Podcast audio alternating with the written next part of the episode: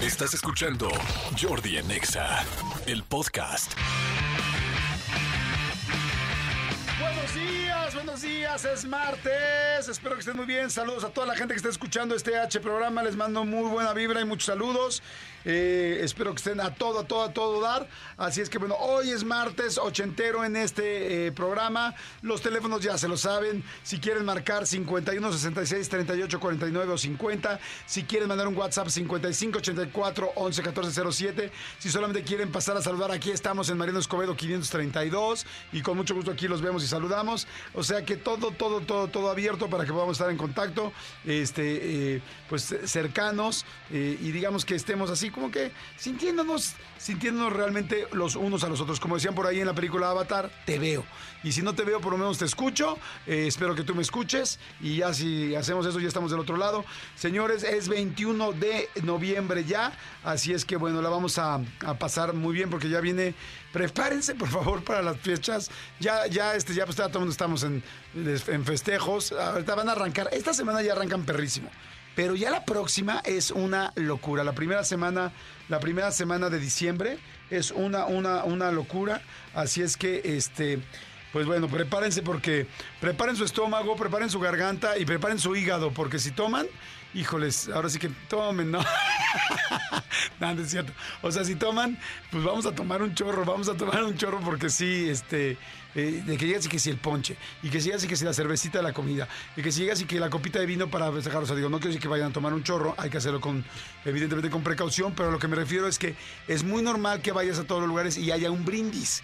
Y entonces al haber varios brindis, pues evidentemente, eh, pues tomas normalmente más en caso de que lo aceptes. Pero bueno, muy buenos días a todos. Tengo excelente música para hoy. Tenemos invitados, buenos invitados como siempre. Eh, tenemos expertos. Vamos a reírnos un rato, vamos a divertirnos. Acuérdense que el objetivo de este programa es entretenimiento, información y al mismo tiempo que ustedes eh, se la pasen muy bien. Manolito Fernández, buenos días, amigo. ¿Cómo estás? Bien, amigo. Contento de verte, saludarte, contento de estar aquí con toda con toda la gente preparando ya desde ahorita el hígado. La verdad, ¿para qué me echo, para qué me digo que no? ¿Para qué me hago de la boca chiquita? Sí, sí, sí. sí la verdad, sí, sí, sí, me gusta echarme mis alipuses. Sí, de yo vez también. en cuando y en las fiestas más. Yo ya oficialmente, este viernes, que es 24, ¿no? Este viernes 24, este, inauguro, es mi primera cena de fin de año. Ok. Eh, ¿Por qué en noviembre? Porque con mi grupo de amigos con los que me llevo, con un grupo de amigos de los que me llevo, empezamos a ver agenda y ya tal, ocupada y tal, ocupada. Sí. Incluso nuestra, nuestra comida de fin de año de la producción va a ser el lunes. Sí. La nuestra, porque no, no había ya fechas. O sea, o Jordi no podía, o yo no podía, o alguien no podía. O el lugar no podía. O el lugar no podía. Así que si, si, si el martes 19 de diciembre nos escuchan llegar medio, este, eh, medio dañados, es porque el Sí. 18 fue nuestra fiesta de fin de año. Oigan, y yo rápidamente como consejo para toda la gente, si van a salir a fiestas en esta época, digo, el ideal es pues, que evidentemente te cuides mucho y no tomes, pero si, si vas a tomar en algunas ocasiones, yo lo que les recomiendo es para que no subas tanto de peso y no subamos tanto de peso, tómense el alcohol que toman si es posible derecho. Traten de tomar refresco. Acuérdense que los refrescos y los jugos son los que más sube. Entonces, este, si ya vienes del alcohol, pues trae sus calorías. Ahora, pues imagínate, reviéntatelo con un refresco de cola o con, o con un refresco de toronja, tal. Entonces, eh, si ya así como Dicen que algunas de las cosas que debes de hacer en esta época para no subir tanto, o sea, que vas a subir si le sigues, si le inflas, pero que una sea tomártelo derecho. Yo, por ejemplo, que tomo tequila, antes yo tomaba palomas y lo pedía y el charro negro y tal. No, ya ni de broma. O sea, me lo tomo derecho. Este, te lo tienes que llevar más leve porque estás sintiendo el alcohol así como que directito al estómago. Y una vez que ya te lo.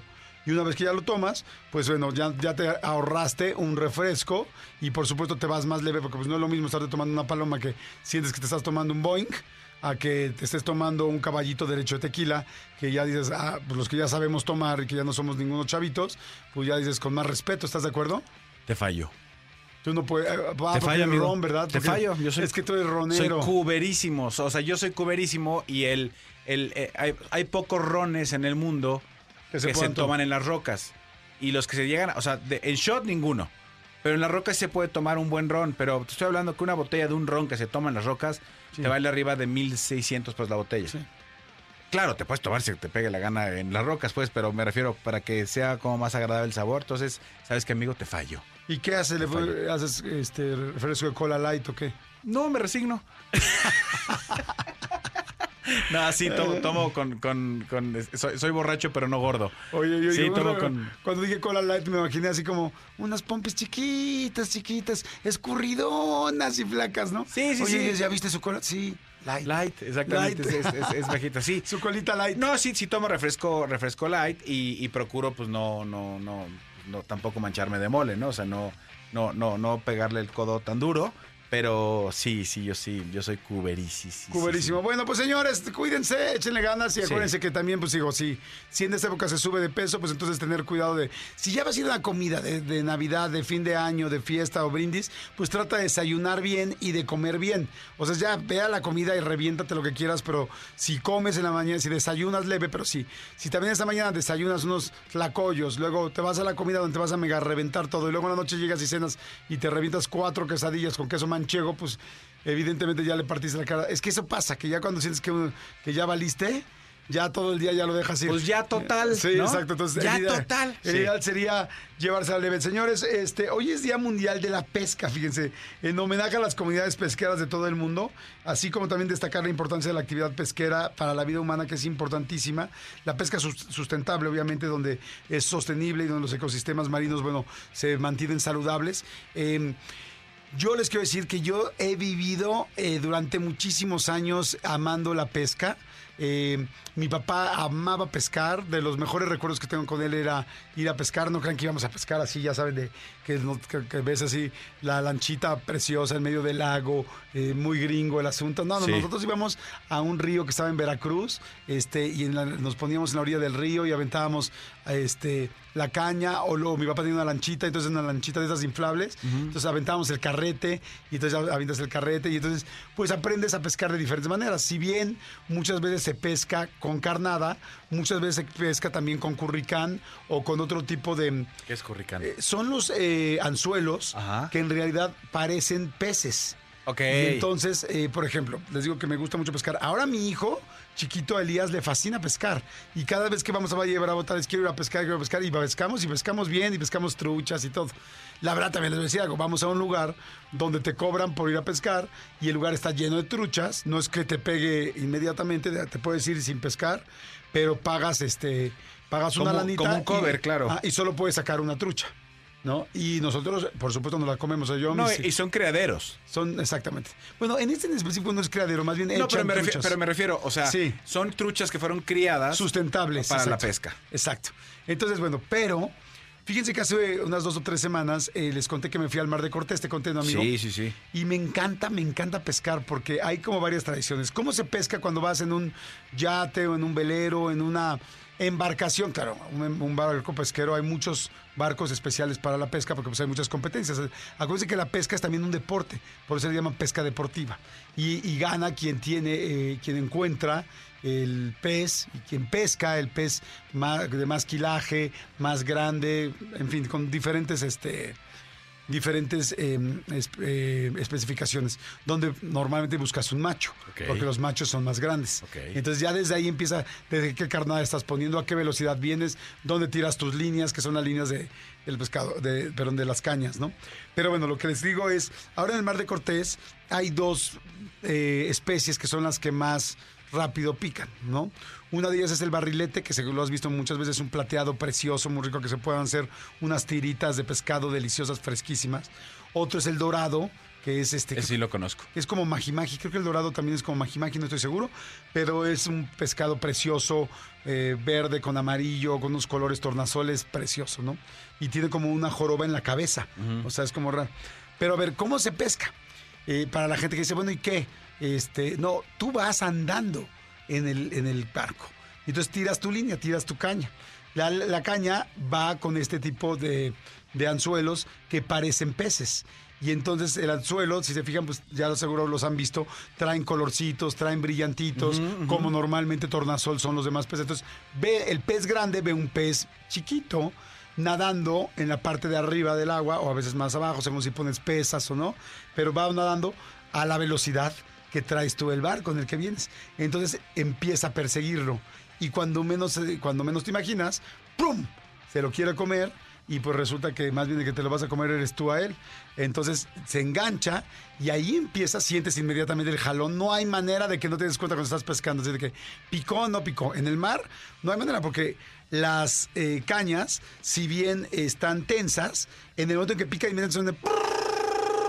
Se va el, se va el, carrete de volada, ¿no? Entonces ya la agarras y ahí empieza la lucha para sacar el pez. Los peces de 2 kilos, 3 kilos, 5 kilos, 6 kilos son súper luchones y tienen una fuerza impresionante, pero impresionante, impresionante. Ahora te voy a enseñar unos videos. Y resulta que para que se valga la pesca en la pesca deportiva, tienes que ser tú el que sacas el peso, tú el que pusiste tu línea y tú el que lo sacas. Solo. Solo. Y nadie te puede ayudar. Claro que tú puedes decir, o sea, ya ayúdame. Y ya pasas la mano. Pero en realidad, eh, para que valga la pesca, tienes que sacar el pez tú solo. Y es muy cansado porque jalan y jalan y jalan. Y este, y pues digo, un pez normal de estos, como un dorado o un barrilete, pues te tardas, lo sacas rápido, en unas menos 7, 8 minutos. Pero 7, 8 minutos de estarle dando y luego te pones la base de la, de la caña en la, en la panza o en, En la, la base de la caña. Este, en la base de tu caña. Y, este, y si bien hay barcos que traen una silla especial para sentarte y un hoyo para, para poner y recargar la, la- la caña, no todos. Entonces estás recargado sobre tu cuerpo, estás dándole, se te vuelve. Bueno, esos no se van. Pero, pe- eh, y bueno, ya lo sacas, ¿no? En el momento en que viene, ya lo ves, y tú tienes que sacarlo. O sea, si tú pides ayuda, ya no es tu pez y ya no vale la pesca. Una vez que lo sacas, este, lo suben al, lo suben al, este, al barco y no tardan bastante tiempo en morir, no, no es como tan fácil, ¿no? Y solo sacas y solo, solo pescas y te llevas un pez que te vas a comer. Nunca un pez que no te vas a comer, porque eso sí sería no sustentable y no sería una línea. Normalmente cuando ya sacaste un pescado grande de ese mismo tipo, si el siguiente ya no te lo vas a comer, pues lo sacas este, y lo regresas. O sea, le cortan la. Le, le- le cortan el anzuelo para que esté bien. Evidentemente, claro que sí se va un poco lastimado de la boca, pero lo regresas para que viva y esté todo bien. O sea, nunca sacas más del que te vas a comer. Ok. Entonces, este, pero es muy chistoso porque tú puedes sacar el pez y una vez que lo subes al barco, este, o a la lancha, si este, ya lo tienes arriba, mientras cruce la embarcación y lo tengas arriba de la embarcación, ya, Ya es, cuenta. ya cuenta. Porque muchas veces se sueltan, por ejemplo, para como se están moviendo fuera del agua, del, ellos solitos del anzuelo, o tú le quitas el anzuelo y se caen, y porque están muy resbalosos, como evidentemente pez salido del agua, y se caen y se meten y se van. Y es muy normal, como de cada tres pescas se te va una. Ok. Y entonces, pero ya vale, siempre y cuando haya entrado al barco. Si no ha entrado al barco, no valió. Y este, está, está cañón, ¿no? O sea, la gente que, por ejemplo, eh, pesca un marlin o así, que son peces de- estúpidamente grandes, ¿también lo hacen solos? ¿Para que Eh, les cuente? Sí, nada más que un marlin es muy complicado porque un marlin te, va a te vas a tardar una hora, una hora y cuarto en sacarlo. Eh, Un marlin, la mayoría de la gente que lo saca sí lo saca con ayuda porque es muy difícil, a menos que ya sea un... Súper experto. No, y una competencia de... De alto nivel. De, alto nivel donde sí lo tienen que sacar, pero se cansa el pez, te cansas tú, porque además el problema del marlin es que jala tanto, no sé cuánto pesa un marlin en promedio, pero no sé cuántos serán unos ah, no sé, es 80 kilos, 100 kilos, 150 kilos, no sé. O sea, un marlin, que es el pez espada, es el pez espada, eh, jala cañoncísimo. El asunto del pez, eh, del marlin, es que lo tienes, ¿cuánto? 450 kilos, imagínense. No, bueno, yo que- dice 94. 160 kilos. 94 un adulto. 94, veces digo, como 100, 150, puede llegar así ya. Eh, El dorado 22, amigo, 22 kilos un dorado. Sí, sí, sí, te digo que es y, un... y un atún, entre 220 y 250 kilos un atún grande. No manches, eh, Sí. el atún no sé cómo se de, pesca lo- el de atún. los del Costco. que son varias latas. No sé cuánto, no sé cómo se pesca un atún. Eh, no sé ¿Cómo? O sea, ¿no es igual?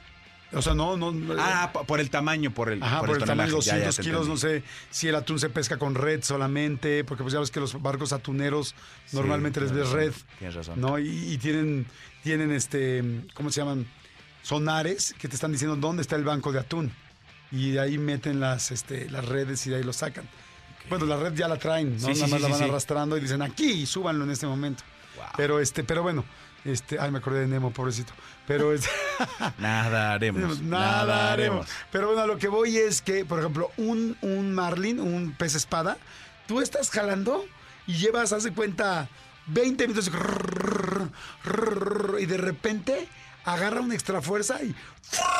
Y se te va. vuelve a llevar. O sea, tus 20 minutos te los chinga en 15 segundos y ¡fum! Entonces, no manches.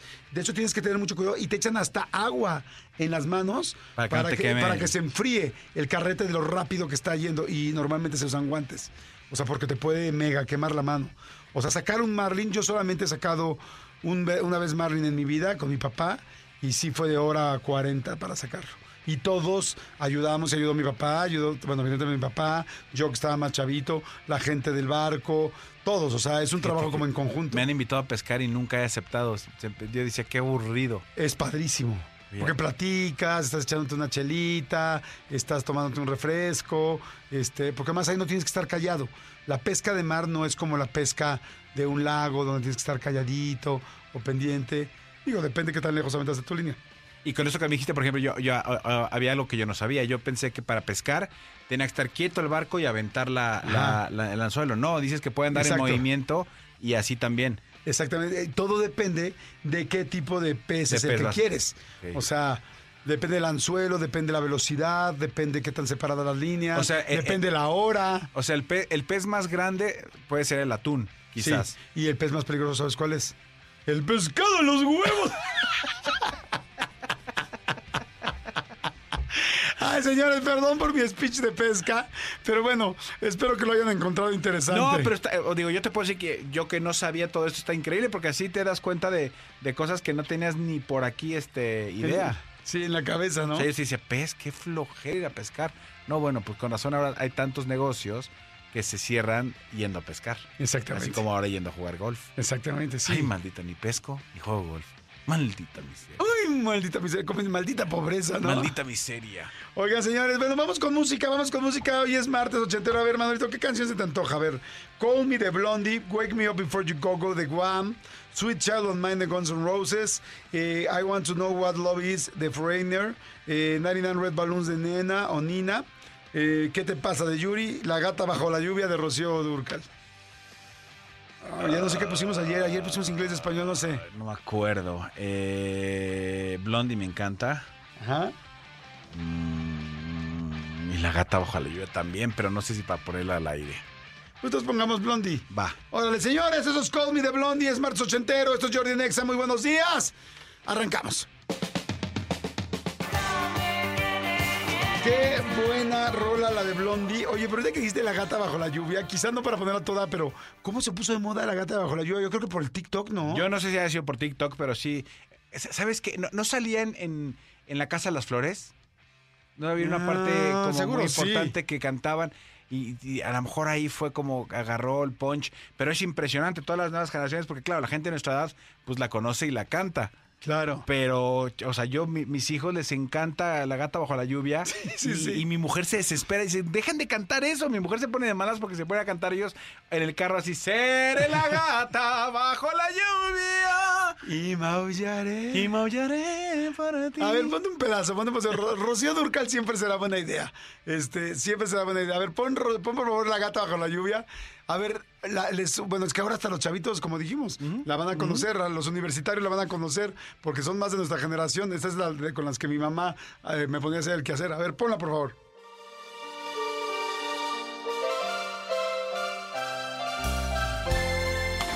bajo la lluvia. Sí, sí, sí. Rocío, qué voz de Rocío Durcal, ¿no? No, idea millonaria. Ay, que en paz descanse. Este, reggaetoneros, saquen Gata bajo la lluvia en algún Claro. con algún este up tempo o alguna cosa Casi, así. ten- casi estoy seguro que la acabo de escuchar en otro beat o en otra, así como nueva. O alguien que la cantó, no necesariamente en otro beat, pero alguien como muy actual que la estaba cantando. No sé si este. Sí, así algo así. Ah, como- bueno, este eh, en el en el EDC Steve Aoki la puso Ah, con Dana Paola. Sí, es Es- cierto. antes de subir Dana Paola puso este la gata bajo la lluvia o fue con, con esta mujer este no, con Ángela Aguilar. De hecho aquí la tengo. Sí, claro, aquí está la gata bajo la lluvia con Steve Aoki y Ángela Aguilar. Ah, ahí En está. el EDC, sí. Que- ah, les digo que ahí está, pero bueno. También sabes quién la grabó padrísimo. ¿Quién? Natalia Jiménez, que tiene una voz Ah, sí. espectacular, la desgraciada. Sí, sí, sí, sí. También la, la grabó y lo hizo precioso. Completamente de acuerdo.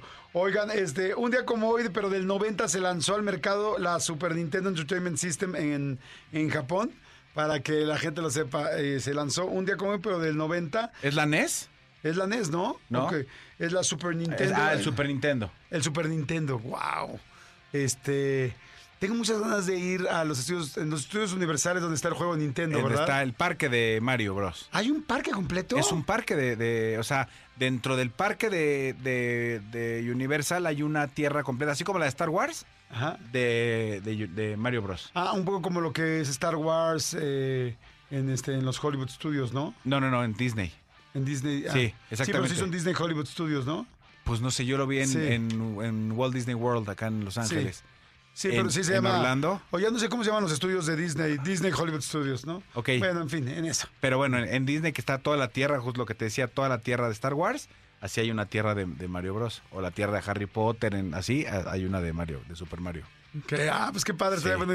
bueno señores, este es martes, martes 21 de noviembre. No le cambien, por favor. Quédense, sean bienvenidos a nuestro programa. La van a pasar muy bien. Va a haber mucho invitado, va a haber mucho regalo, va a haber mucho boleto, va a haber mucho bailada, va a haber mucho este jugueteo, va a haber la bromichuela. Así es que Y no felicidades, amigo. Amigo, Es por- Di- Día Mundial de la Televisión hoy. Ay, sí es cierto. Día Mundial de la Televisión. Hoy es Día Mundial de la Televisión, 21 de noviembre. Tienes toda la razón. Creo que hasta la ONU fue el que hizo este, Este día. este día. Felicidades a todos los que... Felicidades, amigo, encantado. Amigo, Nos a hemos, todo- dedicado, nos hemos dedicado a la televisión hace Amigo. muchísimo tiempo, amigo. a todos los que viven, a todos los que viven, pero todos, pero sobre todo a todos los que sobreviven Exacto. de la televisión. Exactamente.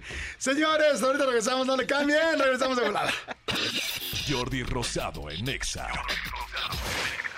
Regresamos. Adivinar el futuro no es cosa fácil.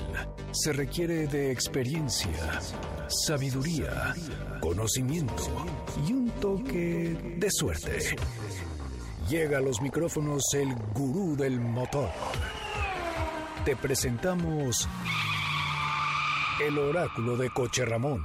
Pues bueno, un día más en este H programa, cosa que me da muchísimo gusto, y esta nueva sección que se ha inaugurado en este programa que me da muchísimo gusto, que es el, el oráculo de co- el oráculo de José Ramón Zavala o de Coche Ramón Zavala, porque tú no sabes qué coche, qué camioneta, qué automotor, qué bicicleta, qué moto necesitas. Bueno, José Ramón Zavala te lo va a decir. Aquí está, José Ramón. Lo importante es el acento.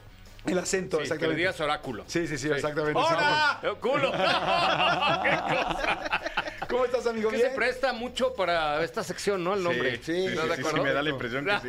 sí, sí, No, quién sabe quién es peor. Como nosotros buenos para el albur, yo nada más un partido de tenis así, track, De ping pong. De ping pong. Exactamente. No, y eso que no está Cristian aquí adentro. No, pero es muy respetuoso. Sí, el es muy respetuoso. Es muy respetuoso y sabe muy bien, sabe muy bien de todo lo, de todo el automotor. De todo el automotor. Mira qué serio, ve nada más. ¿eh? Sí. Oye, qué bueno que estamos aquí. Hemos recibido un montón, mira, 899 59 mensajes llegaron la semana pasada después del oráculo de Hot Ah, fantástico. Cañón. La idea es que ustedes mandan un mensaje, dejan un mensaje o marcan como ustedes quieran y nos dicen qué coche o qué, qué necesidades tienen. Exacto. Y ya mi querido José Ramón les va a decir. Eh, pues, Basado en la experiencia y el tarot. No, en el tarot y en todo lo que sabes, pero sí el tarot es importantísimo. A ver, vamos a escuchar la siguiente llamada. A ver, venga, por favor.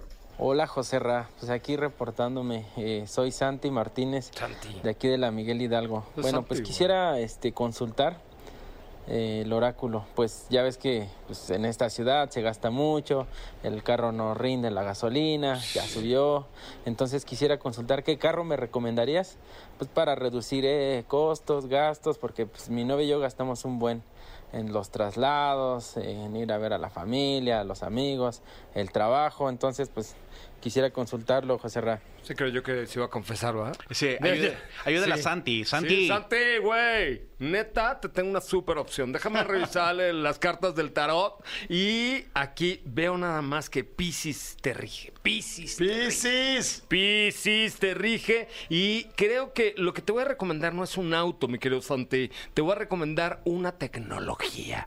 Una tecnología que está revolucionando el mercado. Por lo que dijo de la gasolina, todo lo que es gasta. correcto, para que ya no gaste gasolina. Hay algo, a ver, Los coches eléctricos hoy están como muy de moda, están llegando muchos coches eléctricos de muchas marcas, pero, pero, la verdad es que la infraestructura para cargarlos no Ajá. está todavía en la ciudad. ¿Estás de acuerdo? sí, todavía O sea, no está todavía, o sea, tienes que tener uno en tu casa y es medio un rollo. Pero hay una tecnología de Nissan que se llama e-Power, que está creciendo, es toda una familia. Tienen ahorita X-Trail y Kicks, me parece. Ajá. Pero lo que tienes es, es un coche eléctrico que tiene un pequeño motor a gasolina. Como si trajeras una, una planta de Plantita luz, de luz, ajá. en la cajuela de gasolina, así das de cuenta. Pero es un pequeño motor eléctrico que gasta muy poca gasolina y que es lo que recarga la batería del Ah, e-Power. o sea, no está con la moviendo el frenada. coche, está recargando la batería. Exactamente. Las llantas se mueven con energía eléctrica. Junto con la, con la frenada, dijiste. Claro, porque cuando tú frenas, Sí. voy a ser muy técnico, Haces pero tracción. hay, hay energía cinética. ¿Se Claro, acuerdan de la secundaria? sí, Ah. Bueno, esa energía cinética lo que hace es que la capta eh, eh, un- una batería y se recarga cuando vas frenando. Entonces tienes la recarga eléctrica de la energía cinética. Ay, güey, ahora sí me oí súper mamalán. Y este, y además el motorcito de gasolina. Entonces puedes Que me expliques lo de la energía cinética se me hace que lo hace algo muy conética. Eh, O sea, porque no cualquiera lo explica Es también. correcto, es correcto. Entonces, sí, échate un ojito con Nissan en nissan.com.mx. Tienen este mes eh, e-Power con dos años de seguro gratis, 0% de comisión por apertura o tasa cero. Y Nissan Insurance Protection 360 más 25% de descuento en accesorios. Solo con Credit Nissan, solamente este mes. Wow, Está entonces hay que bueno, ¿no? aprovechar solo este mes, opciones. Solo noviembre. este mes. Solo este mes de noviembre tienen esto y ya estamos por acabar noviembre. Santi, entonces- güey, ahí está tu respuesta, Santi. Güey, Santi, eres No. lo máximo. Y tu opción, ¿no? Una Sí. super opción, Sí, porque sí está es fantástico. Me encantó lo de la nueva tecnología, ¿eh? Cinet- lo de la energía Sí. cinética ahora sí te apantallé, No, gacho. me, me apantallaste ¿No? cañón. Señores, aquí está José Ramón Zavala y ya saben que si quieren preguntarle algo de qué coche, qué camioneta comprar, el Oráculo es una gran, gran opción. Así es que, bueno, amigo, ¿dónde te seguimos? Síganme en arroba soy Coche Ramón, ahí, como dices, mostramos el oráculo y muchas otras cosas más. Fórmula 1, coches, Sí, de todo. de todo. Órale, de todo. gracias, Jordi. Es autos y más. Y más. Exacto. Perfecto, gracias, amigo, Gracias, gracias. No le amigos. cambien. Seguimos aquí en Jordi Nexa. Llegó al final del espacio sideral el oráculo de Coche Ramón. Si quieres que te adivine el futuro de tu coche ideal, manda un mensaje de voz por WhatsApp al 5532 65 11 46. Repito, 5532 65 11 46. Jordi Rosado en Exa FM. Pues bueno, a ver, ahí les va. Me llegó un libro hace como dos semanas o tres semanas que me llamó muchísimo la atención porque me pareció muy, muy, muy interesante. Y cuando lo empecé a leer, todavía no lo termino, literal estoy empezando a leerlo, este, todavía me gustó más. El libro se llama Nos quisimos matar. El diseño me encantó porque es un pastel de, de, evidentemente, de boda, donde están los muñequitos del novio y la novia arriba, pero el novio trae un sartén y la mujer trae un bat, que también se me hizo muy inteligente porque pues ponerle el bat al hombre iba a estar muy fuerte. Entonces me imagino que los diseñadores lo pensaron así. Dice, nos quisimos matar, pero todavía después de eso me fascinó la frase que tiene abajo. De un matrimonio fallido a un divorcio exitoso. Lamentablemente hoy en día la mitad de los matrimonios, la mitad están separados o divorciados. Eso es altísimo y pues bueno, estamos viviendo otros momentos, otros tiempos y hay que aprender a adaptarnos a las situaciones que estamos empezando a vivir en nuestras realidades. Entonces me encantó la idea, quise que buscáramos a los, a los autores y aquí están y me encanta que estén con nosotros. Ella es Jessica Ragman y Sergio Crashkur. ¿Los dije bien? Sí, Dijiste perfecto. Perfecto, ¿cómo están? muy Bienvenidos. bien, gracias, gracias por invitarnos. No, hombre, al contrario, mi- eh, evidentemente después de empezar a leer el libro, sé que felizmente divorciados. Muy felizmente. Muy felizmente, es correcto. Oigan, primero, qué buena idea. El título es fantástico, nos quisimos matar, pero, pero la promesa del libro me fascina. De un matrimonio fallido a un divorcio exitoso. Eh, empecé a leer el libro y van un capítulo, un capítulo, un capítulo, un capítulo. Primero platicando cómo se conocieron. Y es bien bonito y, y bien fuerte darse cuenta cómo una relación que en algún momento terminó, porque pues ya sabes el final del libro desde el título, cómo se enamoran y cómo se quieren y cómo es, qué es lo que le llama la atención a cada quien en la historia de una pareja. Primero cuéntenme cómo surgió la idea de este libro, cómo lograron hacerlo. Me imagino que tienen evidentemente una gran relación, pero cuéntenme un poco de todo esto. Pues eh, íbamos en un taxi, una amiga, Paulina Vieites y yo, y yo estaba hablando con Ay, Sergio. perfecto Paulina. Ah, pues estaba con Pauli, y cuando colgué con Sergio me dijo, ¿con quién hablabas? Le dije, con Sergio. oye, te llevas muy bien, deberían de escribir un libro. Y esa semillita se quedó, se quedó en mi cabeza. Y un día platicando con Sergio le dije, oye, ¿por qué no hacemos un experimento? ¿No? Vamos a escribir un capítulo. ¿Cuánto tú". llevan de divorciados? Siete años. Ok. En ese momento llevaban igual seis, Llevábamos, cinco. sí, esto fue hace dos años y medio más o menos. Pero la tengo que interrumpir porque falta una parte importante. Y evidentemente nunca llegamos al mismo punto, pero nos respetamos. la situación es que dentro de lo que ella dice de su momento con Paulina, lo ponemos en stand-by en un tiempo elíptico, digamos que ahí queda y nos vamos atrás a una vez que yo recojo a mi hijo en la casa de un amiguito y estoy saliendo y me llama la mamá y me dice, tengo que decirte algo un poco fuerte. Yo dije, mi hijo ya destrozó, algo pasó esa casa. Algo hizo. Algo hizo. Entonces, en el momento en el que ya me llama, me dice, ¿sí te puedo decir? Le digo, por favor, ya me dejaste intrigado. Dice, mi esposo y yo, la verdad es que sí platicamos mucho de ti y de Jessica, porque son una pareja de divorciados ejemplares. Y el niño, pues, se refleja la educación y la tranquilidad, que es lo más importante de un divorcio que acabe bien. Entonces, me dice, ¿por qué no se dedican a, pues, pregonar su divorcio? Porque, pues, tienen mucho que dar de ejemplo. Entonces, de ahí, cuando le cuento a Jessica, Jessica me dice, oye, Paulina, mi amiga, dijo que deberíamos escribir un libro. Sí, dices, ya son dos. Y de repente yo le dije, oye, recuerdo que también un amigo mío dijo, deberían de escribir un libro porque la gente nos observaba. Y entonces muchos que nos observan obviamente dicen, ¿qué onda? ¿Se divorciaron? ¿No se divorciaron? ¿Se llevan bien? Y entonces lo que hemos logrado a partir de eso es hacer un proyecto como el que ya tienes en la mano. Esa es la, la- Ok. la segunda fase de lo que ella dijo. Buenísimo. Sí, pero la verdad es que, bueno, Qué bien se primero... complementan, deberían de casarse. No, no, no, tampoco ya te intentamos, pases. esa no funcionó. Ya la intentamos. Entonces me decías, te dice Paulina. Sí, me dice Paulina, entonces le digo a Sergio, vamos a hacer un experimento. Escribe tú, y se me ocurrió un viaje cualquiera, ¿no? Escribe tú con motivo de un viaje y yo de otro y vemos cómo intercambiamos los escritos y dije, oye, esto está simpatiquísimo. Y, y- O sea, del mismo viaje que habían vivido. no, no, le dije, No. tú un viaje que hayamos hecho juntos Ajá. y yo de otro. Ah, Vamos ok. a escribir nada más con motivo de un viaje, a ver qué pasa. Entonces, él escribe de un viaje, yo escribo de otro. Intercambiamos los textos y nos parece que es interesante eh, las voces, el humor que tenemos, que claro que es un humor negro y, ¿no? Este, pues muy, muy, muy Característico, ajá. Sí. Y, y bueno, y empezamos a hacer este ejercicio. En algún momento Sergio me manda, porque quedamos que nos íbamos a intercambiar los textos para, pues para, para darle el visto bueno. En un momento Sergio me manda un, un- un- un texto y lo leo y le digo, no, a mí me da flojera, estás hablando maravillas de mí y a mí me da flojera. No, Sergio, si no nos vamos a encuerar, esto no va a funcionar. Y yo no le entro. Le dije, hay que encuerarnos, hay que regresar a esos momentos dolorosos, sobre todo a los dolorosos, para realmente encuerarnos, porque si no, no tiene caso hacer este ejercicio, no va a ser catártico. Claro. Y entonces ahí dicen, vamos a empezarlo a hacer así. Pasó- Porque sí te da pena un poquito Sí. que, que lea tu expareja qué opinabas de ella en ese momento, ¿no? Al contrario, Claro. y a mí ya no me daba pena. Para mí era verdaderamente decir... Pero a Sergio no le da pena nada. Exacto, yo no tengo pena de nada. Pero lo que hago cuando lo escribo, si ya nos ponemos como dijo ella, pues la verdad llega un momento en el que lo lees y dices exactamente el tono que tiene que tener. Y cuando pasa el tiempo, ahorita dijiste hace rato algo muy chistoso que le dices a ella, entonces del mismo viaje. No, porque ella dijo, no, pues cada quien.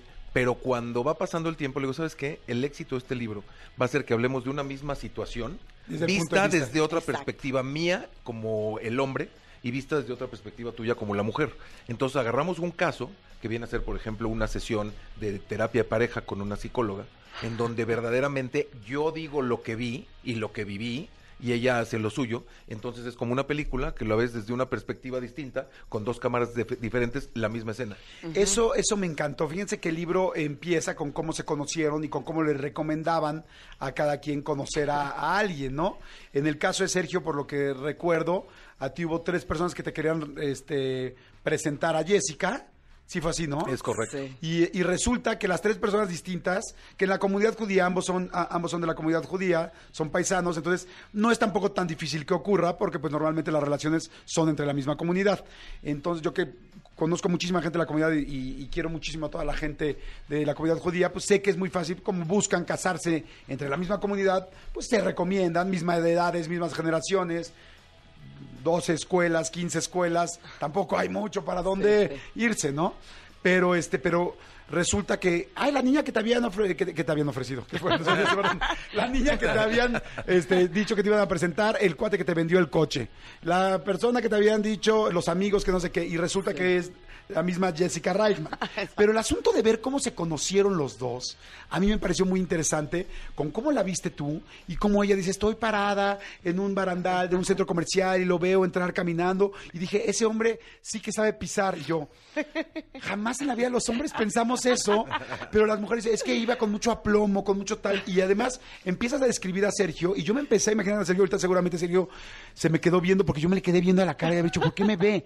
Pues que veo que ya leí de su historia medio libro. Entonces digo, claro, él es irreverente, él se iba seguramente de chavo a tales y tales lugares, él no le gustaba que nadie entrara a su departamento porque era como su cueva, o sea, a- a- es- ya es un personaje, pero que sí existe en vida real. Así es, ¿no? aquí estamos. Y, y- y igual con Jessica. Entonces, está muy padre el asunto del libro con cómo, como tú, tú bien dices, mi querido Sergio, los dos puntos, los dos ángulos de una misma situación y te hace ver como pareja y como persona, como individuo, cómo hay una forma distinta de ver las cosas, cómo lo está viendo posiblemente tu pareja, mujer u hombre, sea el caso, y cómo algo que puede empezar fantástico, sí hay detalles y situaciones en la vida que pueden lastimar un matrimonio. ¿no? ¿Cuál es el objetivo del libro? ¿Lo dices tú o lo digo yo? Pues mita y mita, ¿no? Bueno. Muy bien, muy bien. Que Como empieza- el acuerdo prenupcial. Como, como- exacto. Como dicen las leyes, primero las damas, pero no, en este caso es distinto. La- el objetivo verdadero es el fracaso como tal, es algo que nos pega como seres humanos. Y se supone que la gente relaciona inmediatamente un divorcio con un fracaso. Lo cual verdaderamente no tiene que ser cierto. Tenemos una, digamos, ideología cada uno, tenemos una personalidad, tenemos principios. Y llega un momento en el que decides o te tomas esa batalla y la conviertes en una guerra eterna, o verdaderamente frenas y dices, a ver, yo tengo hijos, yo no quiero estar mal, yo no quiero que mis hijos estén mal, y un divorcio en guerra y batalla plena es eternamente décadas de los hijos estar mal, y cuando los hijos crezcan, seguramente serán personas disfuncionales, porque verdaderamente existe el, el- el- la carga muy fuerte de las culpas a los hijos y que ven las relaciones, cómo se gritan los papás, cómo se llevan la familia destrozada y eso es lo que les pesa y lo van jalando como una este una ¿cómo se ¿Lastre? dice? un lastre, una se me fue la palabra, piedra, una cobija arrastrada Ajá. y deshilachada. Entonces, la verdad es que la idea del libro es tratar de hacer entender que a las personas que se van a divorciar lo usen como una parte de herramienta de ayuda hacia entender que pues cese al fuego y que siga la familia unida. Más Claro. Sí, porque además siempre vas a estar unido, ¿no? Una vez Sí. que tienes hijos, estás unido por el resto de la vida. Así es. Este, y sí, tu comportamiento le está enseñando y dejando muchas cosas a tus hijos. Y no solo eso, tu paz, ¿no? Así O es. sea, ¿cómo vas a querer vivir todos los días con cuando suene tu teléfono, veas que es tu ex, quieres este, tener Sí. pavor de contestar, Ajá. coraje, sabes que vas a terminar la llamada enojadísima o enojadísimo, o quieres saber que, pues bueno, al final cada quien va a tener una pareja, cada quien va a seguir su vida, cada quien tal, y, y que en medio vas a tener un- algo con paz y tranquilidad. Ya la vida tiene bastantes preocupaciones como para sumarlo a este nivel. Voy rapidísimo, voy rapidísimo a música, a corte, voy a corte y regreso para seguir platicando con Jessica Reichman y Sergio Krashkur. Jordi Rosado en Exa. Regresamos. Oigan, eh, seguimos con Jessica Reichman y con Sergio Krashkur que escribieron este libro Nos quisimos matar de un matrimonio fallido a un divorcio exitoso. ¿Cuáles serán las claves para un divorcio exitoso? Pues eh, para mí sería primero entender que, que la figura del ex, o sea, es mi ex, no es mi vecino, mi cuate, mi amigo, es mi ex. Y, y aprender, bueno, aprender a poner cada quien los límites que necesita poner, ¿no? Si, si a mí me pasa algo y no estoy con los niños, no le voy a marcar a Sergio, porque es mi ex. Y si yo salgo con una persona o con otra, él tampoco se puede meter. O sea, sí marcar estas, estas límites y que quede claro en qué, en qué lugar está él. Y por otro lado, en mi caso, lo que ha funcionado maravillosamente bien, y Sergio lo sabe, es desengancharnos. Si no es una batalla que quiero pelear, primero escoger las batallas. Porque al principio, cuando nos divorciamos, yo me peleaba por todo. Que si el niño había salido despeinado, descombinado. Y luego dije, pero yo, como, ¿por qué me tengo que meter en su relación con los niños? Es muy buen papá y hasta ahí. Entonces, primero elegir batallas. Y una vez que eliges las batallas, ahí sí, eh, eh, manejarlo con mucha cautela y con mucho cuidado. Y cuando no quiero discutir con él y me está cayendo muy mal, y estamos hablando por teléfono, le hago con la voz, híjole, se está cortando, ch, ch, y le cuelgo. Y él sabe que le colgué. no, no necesitamos resolver problemas, no somos una pareja. Entonces, creo que, creo que eso, y no olvidar por qué nos divorciamos. O sea, yo me divorcié para estar más tranquila, para ser libre, para que mis hijos crecieran en un ambiente pues mucho más sano. Y en el momento en que se te olvida eso, te enganchas en cosas que, que no te van a llevar a ningún lado, por lo menos yo. En tu caso, Sergio, ¿cuáles son los, las claves para tener un, un divorcio exitoso? Mira, la situación real es que el divorcio cambia muchísimo si hay hijos o no hay hijos. Porque un divorcio exitoso, en nuestro caso, el reflejo verdaderamente es la familia. Entonces yo, como siempre lo he dicho, rompimos un matrimonio, pero no teníamos por qué romper la familia. La gente cuando se divorcia, automáticamente se llevan de corbata a los hijos. Y el hecho de tener a los hijos entrelazados en, en una guerra y en una batalla donde los hijos van a salir seguramente baleados, esas pérdidas son irreparables. Y entonces la familia es la que tiene que funcionar. Entonces yo con el concepto en mi cabeza de mi familia va a funcionar, perdonas, te retractas, cedes y empiezas a entender que lo más importante es que ya no vas a vivir con ella, ¿no? Porque cuando Jessica y yo estamos juntos, lo que menos quería es estar con Jessica. Y cuando un hombre se divorcia pensando ya no quiero estar con ella, pues entonces obviamente te sales y dices se acabó. Pero no, porque hay hijos, entonces puede ser eterna la batalla. Y cuando Jessica dice, el ex es muy importante, además estamos en Exa Radio, ¿no? Y entonces el ex es muy importante porque ese ex sí es mi ex, pero es el papá de los niños. Y esa ex es la mamá de mis niños. Y lo más importante es no hablar mal con los hijos del ex. Y eso hace que sea fluida la relación, que los hijos crezcan en un ambiente de paz. Y verdaderamente yo creo que es el éxito del divorcio, llegar a una, no sé, una, un- una verdadera tregua pacífica con una calidad humana hacia entender que es una familia de por vida. No hay otro papá, no hay otra mamá. Entonces, ese es yo creo que el objetivo principal. Completamente de acuerdo. Fíjense que yo eh, escribí un libro, eh, una parte donde, pues, la tercera parte del libro habla de los divorcios y de cómo llevar a los hijos con, los, con el divorcio, especialmente adolescentes, que es poco lo que yo he escrito. Y, y- lo que dices es importantísimo. O sea, decía, alienar, o sea, hablar mal del otro papá con los hijos, hace dos cosas. Uno, que le dices, al, si tú le dices, tu papá es un idiota, tú le estás diciendo al niño que es un idiota, porque como él tiene su ADN, tu hijo o tu hija dice yo soy parte de él o yo soy parte de ella y tú le dices a tu mamá es que tu mamá este sale con miles o tal y es una cualquiera le estás diciendo a tu hija que ella es eh, tiene la sangre de una cualquiera. Entonces es muy delicado. Y dos los niños aunque cuando están chiquitos no se dan cuenta lo que está lo que está pasando van a crecer y van a ser adultos. Y se dan cuenta de qué papá y qué, de qué papá les envenenó la cabeza con el otro porque lo van a conocer. Y lo van a seguir conociendo y van a saber qué hizo y qué no hizo. Y fíjate que lo que más respeta, me lo platicaron muchísimos psicólogos, lo que más respeta un niño cuando se convierte en adulto es un papá que le cuidó esa integridad y que a pesar de todo nunca le dijo nada mal del otro. Porque si el papá se fue o si la mamá se fue, el niño cuando se convierte en adulto lo va a saber. Claro. El asunto es cómo me cuidó y qué seguridad me dio mi papá. O sea, es todo lo que quieras decirle a tus hijos de tu papá, de lo que hizo el otro mal, él lo va a saber cuando tenga 25 o 30 años. Pero cuando si se lo dices de chico, nada más lo vas a destrozar. Y, se- y si él lo descubre de grande, te lo va a agradecer. Sí, lo, lo que hacemos Sergio y yo en ese sentido, porque al principio nos dimos cuenta también que los niños pues usaban su, su posición para... Para manipular. Para, manipularnos. Entonces, cuando lo descubrimos, lo que hacemos Sergio y yo es, cuando Sergio hace algo que a mí no me parece, en vez de hablar con mis hijos sin Sergio, le marco por teléfono, lo pongo en speaker y le digo, a ver, Sergio, hay una situación que no me parece.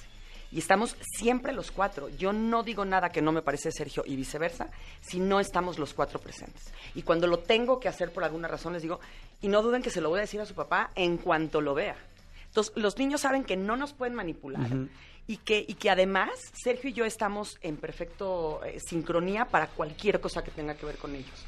Y eso los hace sentir muy seguros. Claro. Oigan, ¿cómo fue hacer un proyecto? O sea, un libro. Hacer un libro es algo muy complicado. Escribir entre dos autores es muy complicado. Yo tuve un libro también entre dos autores y es difícil la organización. Y luego divorciados. ¿Cómo fue? Qué interesante. Todo lo tienes que hacer cediendo y obviamente con una, digamos, propuesta de, ok, ella lo está escribiendo para que el libro tenga la fuerza y la certeza, entonces le da su credibilidad. En ese aspecto, Jessica y yo en la comunicación siempre hemos estado muy bien con, este, congruentes, porque hemos tenido, pues yo creo que una perfecta comunicación en lo que las comunicaciones se refiere. Y más en este tipo de cosas porque es ahí donde somos muy empáticos en poder tener un gusto por la lectura o por una película. O... Entonces opinamos cosas que a lo mejor no son las mismas, sin embargo escuchamos el punto del otro y tenemos que escuchar el punto del otro. Entonces algunas veces yo dije, mira, aquí está esto y ella dijo no y de repente, ¿sabes qué? Sí, tienes razón. Que alguna, porque ella es un poquito terquita, ¿no? Entonces cuando, cuando Jessica escribe, pues digo, la verdad lo hace muy bien y de repente, ¿y sabes qué? Es que estás hablando en otro tono. Y algunas amigas le dijeron a Jessica, ¿sabes qué? Déjalo porque su voz va a funcionar así perfectamente. Y cuando se sale de ser ella y dice, claro, somos dos autores, entonces vas cediendo y las cosas se van dando de flujo total. A mí me gustó mucho, perdón, Sí. ibas a decir. Sí, lo que pasa es que, bueno, a- eh, lo, que, lo que teníamos, eh, lo que dijimos al principio fue, vamos a escribir capítulos, los vamos a intercambiar y nada que no estemos de acuerdo los dos va a salir a ningún lado. Entonces, había capítulos que yo escribía que decía, no me los va a aceptar, pero ni de broma. Se los mandaba y me decía, están buenos. Y al revés también hay un capítulo que habla de la almohada donde dice cómo me quiere matar. Y cuando lo leí, pues claro que empecé Claro a llorar. Y me dijo, le bajo dos rayitas al capítulo. Le dije, no, tiene que tener esa fuerza. Pero sí, sí, sí nos encueramos. O sea, que amigas mías me han dicho, ¿cómo, cómo te atreves a decir esas cosas? ¿Le sigue doliendo, por ejemplo, ahorita que Sergio dice, es un poco terquita, o en el asunto que tú dices, él ya no es mi pareja, ¿se- ¿todavía se siente un poco? Digo, no estoy diciendo que, que ustedes sigan enamorados, pero ¿le, le duele al ego de cada uno? No, yo creo que no, porque estamos... Porque yo sí estoy así como entre, o sea, con, No, más con- bien- con alfileres de madre santa, ya le dijo esto, madre. Yo, No. yo creo que no duele. La verdad es que cuando estamos Jessica y yo platicando de este proyecto, que últimamente estamos muy metidos en esto, por supuesto, por el lanzamiento, estamos en el mismo canal. Cada quien defendiendo su postura, por supuesto, pero yo creo que estamos en el mismo canal y sabemos de qué pie cojeamos y entendemos cuáles fueron las pérdidas y ya no hay manera de ponerle otro, otro nombre. Nos divorciamos por ciertas cosas. Punto, eso es irrefutable. La cosa es que funcionamos de una manera en donde podemos hacer tanto un libro como mantener a una familia unida. Y entonces ya llega un punto en el que, esto lo recomiendo también como parte de un divorcio exitoso, cuando ya le bajas a la, bajas tu arma y de repente dices, ¿sabes qué? Saco banderita blanca, ya hasta puedes reconocer lo buena mamá que es Jessica, por ejemplo. Entonces, Jessica reconoce lo buen papá que soy yo, y entonces ya te enfocas en otras cosas. Y sabes automáticamente, yo creo que el refuerzo de tener un libro ya juntos nos hace entender casi casi con un foco rojo en algún momento que nos podamos, digamos, este Perder o perder o, o tener cierta peleita o discusión por algo, recordamos quiénes somos a través de un libro ya de, de texto impreso y entonces decimos, ¿sabes qué? Ahí muere. A mí me encantó el tono de cada uno. A mí me gustó mucho porque los empecé a conocer a cada quien por su tono, ¿no? Entonces decía, bueno, los dos leen, los dos les gusta mucho el cine porque platican que su primera cita se tardaron años hablando del cine. dije, ¡ay, qué padre! A mí también me encanta el cine, yo también podría hablar cinco o seis horas de una sola película o tal, ¿no? Y entonces noté el tono, noté el tono de Sergio, pues este muy en escritor y haciendo frases y haciendo más metáforas y haciendo algunas palabras como más no, no quiero decir románticas sino más muy pensadas. Y de repente este el de Jessica mucho más emocional mucho más este del corazón en unas partes como y entonces ya cuando empiezo a entender cómo es cada quien dices qué padre porque si es leer a uno leer al otro uno y el otro uno y el otro y ver cómo se complementan en el mismo punto y qué pensaba cada quien es muy interesante. Como les digo todavía no llegó a la parte de los problemas que, que evidentemente me, me parece muy interesante ver cómo nos vemos y creo que es un buen libro para que un hombre pueda ver lo que una mujer está pensando y una mujer pueda ver lo que un hombre piensa y cómo, como una misma situación que parece muy genérica no lo es en la cabeza de un género distinto y con emociones diferentes. Eh, por eso se los quiero recomendar mucho. Nos quisimos matar este, de Jessica Reichman y Sergio Kraskuk. Eh, este libro, después del divorcio, ¿los unió o los separó más? Bueno, separados no, porque no están separados, pero los unió más, o sea, separados me refiero en la relación de div- ya, ya de dos, dos personas divorciadas, pero es, ¿funcionó para que su relación aún mejorara? ¿Se quedó igual? ¿O, o hubo conflictos y empeoró? Primero las damas. Ay, sí, ahora resulta, ¿no? ¿De cuándo acá? Ajá. La verdad es que tu- tuvo, sus, tuvo sus, momentos, digamos. Empezamos a escribirlo y todo fluía muy bien hasta que dejó de fluir. Porque, bueno, había unas... A Sergio le fascina decirle a la gente lo que tiene que hacer. Y entonces yo le decía, no, no, no, no puedes aleccionar a la gente, tú habla de tu experiencia, en fin, ¿no? Y, y bueno, un amigo muy querido, Ramón Córdoba, se sentó conmigo y me dijo, a ver, bonita, esto no funciona así, hay que hacer ciertos cambios, tal, hablé con Sergio. Y la verdad es que eh, Sergio, después de toda esa corosa que, que tiene, es una muy buena persona y, y es muy inteligente. Entonces creo que esa es una gran ventaja porque entendió hacia dónde iba el libro, como que sí, nos costó trabajo ponernos de acuerdo en, en la dirección del libro, creo que eso fue. Una vez que nos pusimos de acuerdo, tuvimos nuestras diferencias, eh, pero cuando las lográbamos limar, que, además cuando él se pone histérico yo me tranquilizo y cuando yo me pongo histérica él se tranquiliza, entonces somos un buen equilibrio en ese sentido. Eh, avanzó muy bien y creo que ahora que ya lo terminamos, estamos en otra etapa de la relación entre nosotros y con los niños, porque los niños son los más emocionados de que sus papás tengan un libro juntos. Creo que nos ha unido en un lugar un poquito más maduro. ¿no? Creo por lo menos, para mí fue muy catártico, porque no nada más hablamos de la relación de Sergio y, y la mía. Cuando nació Camila fue una cosa impresionante y regresar a esos lugares tan dolorosos, eh, pues sí creo que nos hace eh, estar en otro lugar un poquito más de paz. ¿no? ¿Y en tu Absolutamente de acuerdo.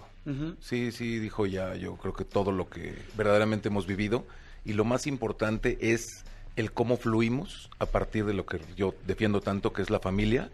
Y se ve que la gente, bueno, que lo está leyendo, está opinando cosas muy similares y nos ven de una manera distinta que a lo mejor hasta quieren usarnos de ejemplo, a lo mejor servirá para que alguien enderece su relación, este o mejore su no sé, entorno familiar. Las familias nuestras son una cosa muy importante a partir de que, bueno, pues mi ex suegro al estar leyendo eso, de repente seguro dijo, pues mañana voy a buscarlo a su casa, ¿no? Y viceversa. ¿no? Llega un punto en donde a lo mejor mi familia sale y dice, bueno, qué cosas de esta mujer que la veíamos de- desde otra perspectiva. Oye, no, espérate, es que, perdón, cuando tu mamá leyó el libro, entonces me la encuentro. Claro, me encuentro a la ex buenísimo. suegra. Entonces voy caminando y la veo de lejos y yo ya sé que lo terminó porque me dijo Sergio. Y digo, en la torre. Se acerca y digo, ¿qué hago? Salgo corriendo, la abrazo. Me abraza y digo, ok. Y empieza a llorar, es que son unos valientes. dije, "Ah, qué bueno que no me va a matar. Y, y nos pasó algo muy curioso. Sergio y yo damos conferencias. Entonces, ¿De esto? ajá. Entonces estamos en una conferencia y nos dio muchísima ternura. Oye, porque- capaz que sí se terminan casando otra vez. Ay, o no, sea, no, no, no, no, no, no, no, no, no, así estamos muy tú, bien. Tú, tú no tienes que ser cupido de nada. No, no, así estamos perfectamente bien. Pero entonces estamos dando una conferencia y había una chavita como de 23 años, ¿no, Sergio? Justo enfrente de nosotros. Y yo la veía con una cara de angustia y decía, hijo, esta mujer, yo no sé qué le está pasando. Entonces terminamos, se acerca y nos abraza y dice, es que son mis ídolos, ¿cómo le hicieron? Por favor, los quiero de gurús todo el día en mi, en mi casa porque había tenido un divorcio sumamente complicado. Entonces, pues ver cómo, cómo sí podemos tocar, Claro. aunque sea un poquito a otra gente, también nos hace decir, bueno, tal vez nuestra misión no era estar casados, pero es estar divorciados y haber hecho Haciendo esto. al tercer bebé. Claro. ¿no? Después de 212 páginas y 7 años de soltería, Mira nada más. este, les voy a hacer una pregunta muy difícil que generalmente casi nadie que nos hayamos divorciado podemos contestar. Pero creo que en este caso, como la tienen documentada, quizá podría ser.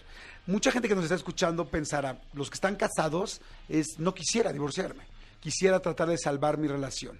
Y los que están divorciados es cómo le hago para tener un buen divorcio. La pregunta sería, ¿qué creen que fue lo que falló para no seguir casados? Yo sé que es- podría ser extensísima, pero en pocas palabras, ¿qué crees? Mm, No, no compatíamos, no éramos iguales, no tal, o, o hubo un momento muy fuerte donde lamentablemente nos faltamos el respeto y ahí valió todo. Entonces, ¿cuál fue el punto de quiebra para no seguir con la relación? ¿Y cuál sería el punto de rescate para sí poderla seguir? En mi argumento de venta es, no te lo contesto, lean el libro. pero, No, no. pero, No, Sí, pero un da- pedacito, da porque miles de cosas. no, yo creo que llega un punto en el que no es fácil el matrimonio. El día a día se convierte en días maravillosos, días eh, tediosos. Hay momentos donde las decisiones tienen que ser mucho más firmes. Hay cosas que puedes pasar de largo. Pero cuando llegan los hijos y de repente se tiene que cambiar un poco, digamos, la relación de cómo te llevabas con tu novia, ¿no? Porque al final del día te casaste con una novia y esa a la vez como tu pareja y de repente ya no es, híjole, vamos a cambiarle al radio. Aquí es, este, llega un hijo y yo no quiero eso para el hijo y tú sí, y entonces empiezan a haber discusiones que hay que tomar un poco más la seriedad de entender cuál es este el conflicto y el no estar de acuerdo, yo creo que se empiezan a meter orgullos y llega un momento en donde si dices, ¿sabes qué? Mejor ahí la dejamos. Si se juntan muchas peleas, por supuesto, llegas a hartarte y entonces te pasa por la palabra, la- por la mente te pasa la palabra divorcio. Yo creo que dejamos de tener comunicación hacia decidir los puntos más importantes que no íbamos a poder ceder y llega un punto donde dijimos es mejor la separación. ¿Y el éxito para poder tener un divorcio así, desde tu punto de vista? Bajarle la guardia, bajarle la guardia y entender, como lo dije hace rato, la familia es lo más importante, me queda clarísimo. Nosotros éramos dos individuos que no queríamos tener hijos al principio. O sea, nos unimos sabiendo que no queríamos tener hijos. Y de repente acabamos diciendo somos excelentes candidatos a ser padres. Y de hecho la verdad es que nos felicito porque Jessica y yo somos muy buenos papás. Y se ve y se refleja. Y yo creo que al tener a los hijos, seguramente el motor para poder escribir mejor ese libro con autenticidad se llaman Sebastián y Camila. Y el libro es para ellos, entonces yo creo que es el mejor consejo. Perfecto. Y en tu caso, Jessica, Para ¿qué mí, pasó en el matrimonio? ¿O, Yo- qué- o sea, ¿qué podríamos evitar los que estamos afuera? yo voy voy a decir algo que hice yo y algo que me- me- mi percepción de Sergio. Lo mío fue, soy sumamente obstinada y orgullosa. Insoportable. Perdón. Síguele. Fui que yo, voy a, eh, fui voy yo, a hablar de ti. Ahora, ahora te va a tocar a ti. Sergio me decía una cosa y está documentado, está en el libro. Me decía, es increíble cómo prefieres ganar una discusión que salvar este matrimonio. Y cuando me lo decía, por supuesto, yo no lo escuchaba. Pero tiene razón. O sea, yo sí, yo sí quería ganar una discusión porque yo soy así, ¿no? Y yo siempre tengo la razón y yo y no me daba cuenta, estaba viendo un árbol y no estaba viendo el bosque. No me estaba dando cuenta que tal vez perder una discusión me hubiera hecho salvar ese matrimonio. Yo quería ganar a fuerza, ese era mi objetivo, demostrar que yo tengo razón. Entonces, bueno, pues ese sí fue, era, era, no era una cosa que sucedía de vez en cuando, me sucedía muchísimo. Y en el caso de Sergio, yo le preguntaba cuando lo veía raro, porque, porque soy perceptiva y lo conozco, lo veía raro que tienes nada. Y lo digo, él siempre tenía nada. Entonces me parece que de repente eh, se podría tener la valentía de decir, me voy a tapar los ojos para decirte lo que te voy a decir porque no te puedo ver a la cara, pero no tolero esto, esto, esto, no me gusta esto. Tenemos que tratar, aunque sea sumamente doloroso y difícil, me parece que si Sergio y yo nos hubiéramos sentado muchos años atrás, ahora por supuesto ya no, pero a, a- a decirnos las netas, pero en serio, desde adentro, como lo hicimos ahora siete años después de divorciados, si lo hubiéramos hecho antes, quién sabe qué hubiera pasado. Porque habían muchas cosas que a Sergio le molestaban profundamente de mí, yo lo lastimaba mucho y él a mí también, y no tuvimos los pantalones de hacerlo. Y a raíz del libro he hablado con muchos amigos, sobre todo hombres, eh, bueno, porque me es mucho más fácil entender a mis amigas y además las mujeres hablamos hasta por los codos. Sergio también es raro en este caso, pero eh, a mis amigos hombres les he dicho, ¿cómo va tu matrimonio? O sea, ¿qué, qué, qué parte de tu matrimonio sientes que podría ir mejor? Y lo que me dicen muchos hombres es eso.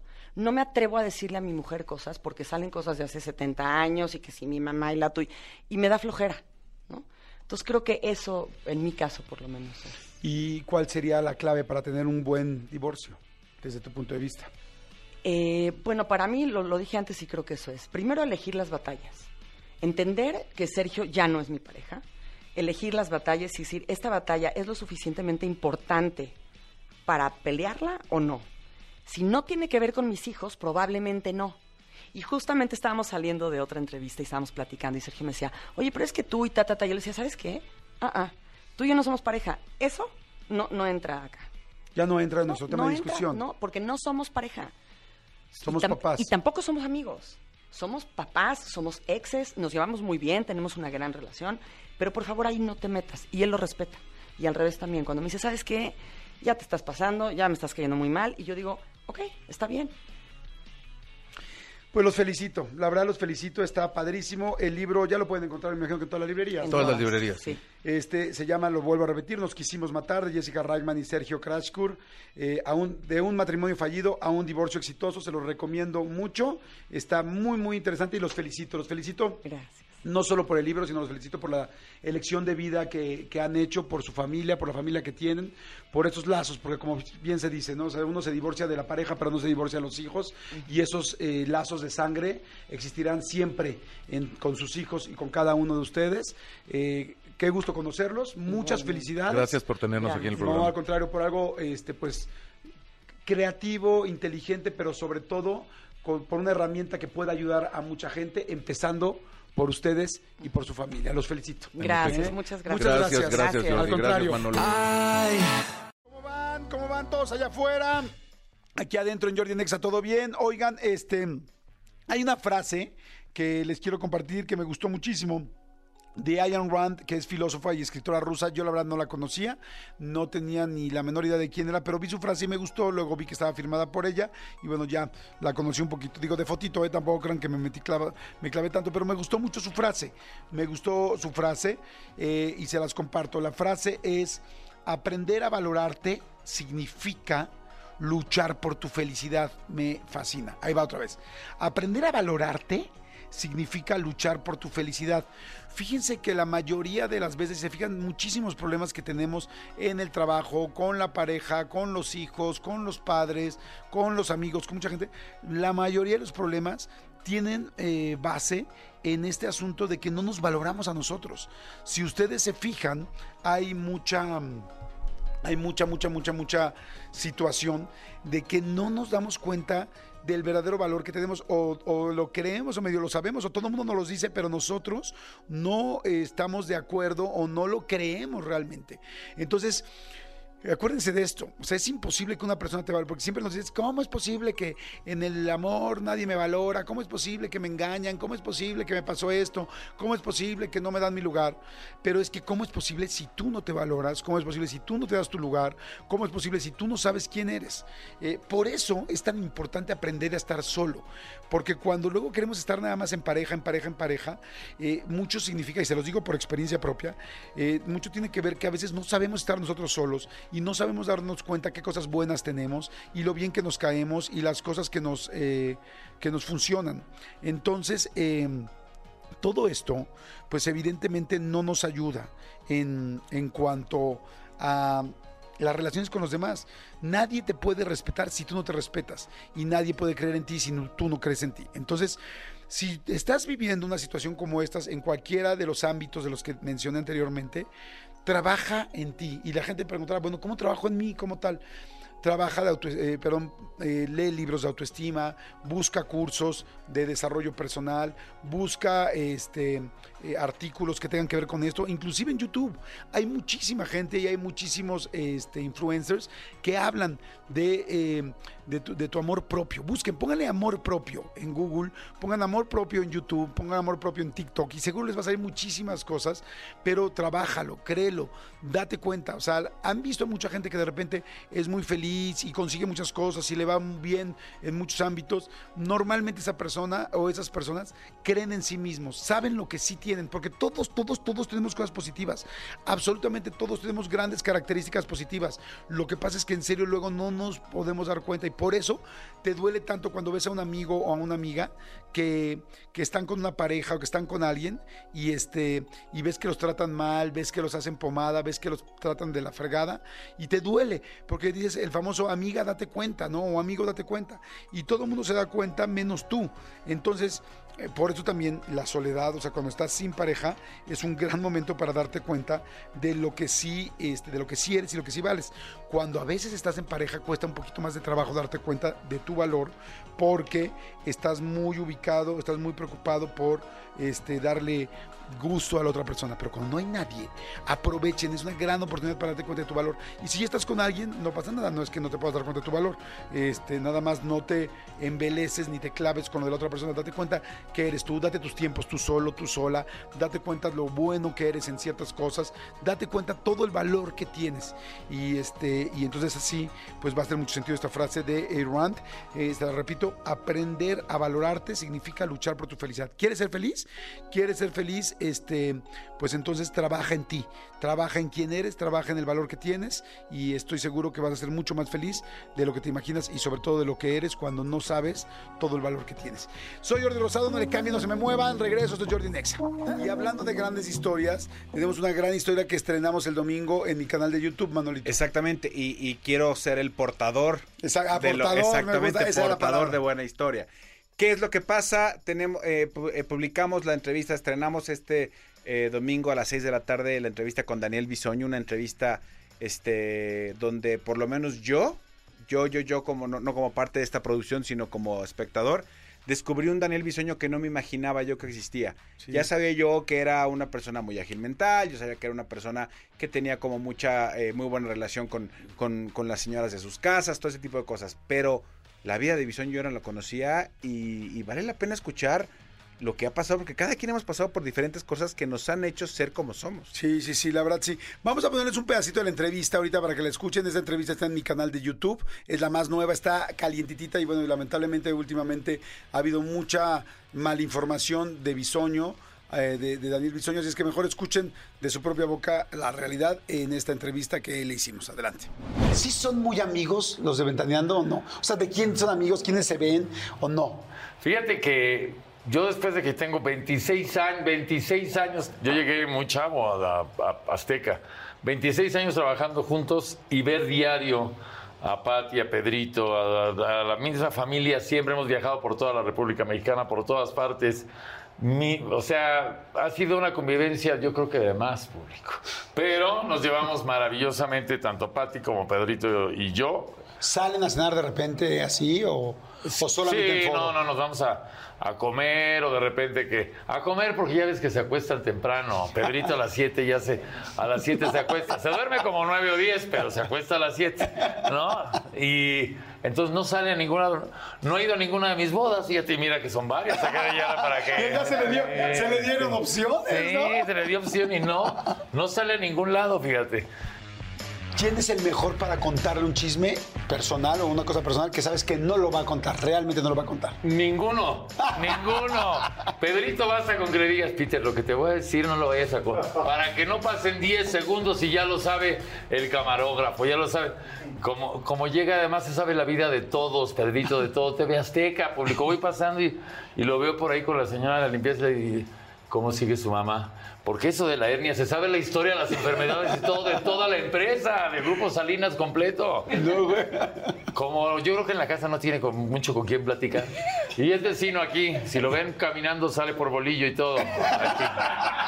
Sale por bolillo. Y entonces, si lo ven caminando aquí a mi Pedrito, pídanle foto. Es lo peor que le pueden hacer. Ah, sí, odia que le pidan foto. Sí. Fíjate, fíjate que. Pues si se ve tan tierno como un muñequito. Yo tengo muchas ganas de La platicar con gente él. cree ¿eh? que es la botarga del doctor Simi, entonces lo abrazan mucho. Ayer estaba contando, o antier, en no sé qué entrevista, una anécdota de que íbamos, pues todos del, del Tenorio, y, y estaba Adal con nosotros. Y me habló Adal para, para decirme que, que se rió mucho, pero que no había sido así, pero sí fue así. Y sí fue así. Vamos a, de gira con el Tenorio, íbamos Pedrito, Adal y yo en el mismo vuelo. Y entonces se acerca la gente a pedirles fotos, ¿no? Y además en una zona de esas donde pues está difícil el arma y todo ya en el norte de la ciudad, ¿no? Ahí no, no puedes decir que no. Claro, no, No puedes no, decir no. que no. Una foto con, va con todo y la cartera. Sí, Pues de una vez, a mí que no me... Está- ¿me das una foto? Sí. ¿Me damos una foto? Sí. ¿Quieres venir a mi casa y estar dos, tres días en una fiesta? Sí. Sí, claro, por supuesto. Pues ahí tiene que llegar. Llegamos y no quisieron la foto, pues porque estaban cansados, ¿no? Entonces yo veía como la gente no les creía que no querían tomarse la foto público. Total, les dije, bueno, les cambio dos fotos. Yo les doy dos autógrafos por uno de Pedrito, pero yo se los doy acá porque al rato nos sueltan plomas. Y entonces ya me, ya me describió mi Adel, no, no fue así, no. Sí fue así, pero... ¿Y si le hiciste tú las otras dos? Sí, claro, pues, yo me paré a tomarme fotos con, con la gente, a mí ni me habían pedido público. Pues bueno, ya escucharon. Muy interesante lo que dice Daniel Bisoño. Vayan de volada ahorita a YouTube. Váyanse a YouTube.